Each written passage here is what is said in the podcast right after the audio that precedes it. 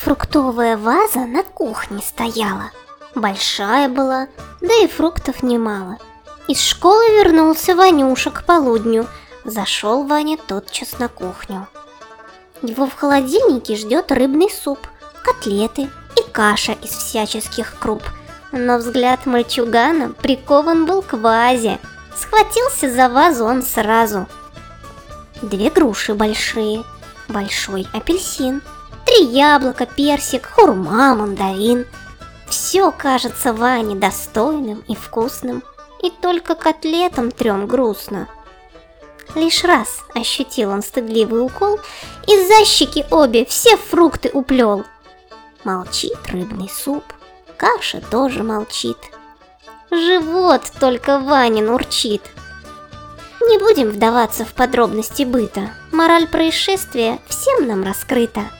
Сначала обед, а потом угощение для лучшего пищеварения.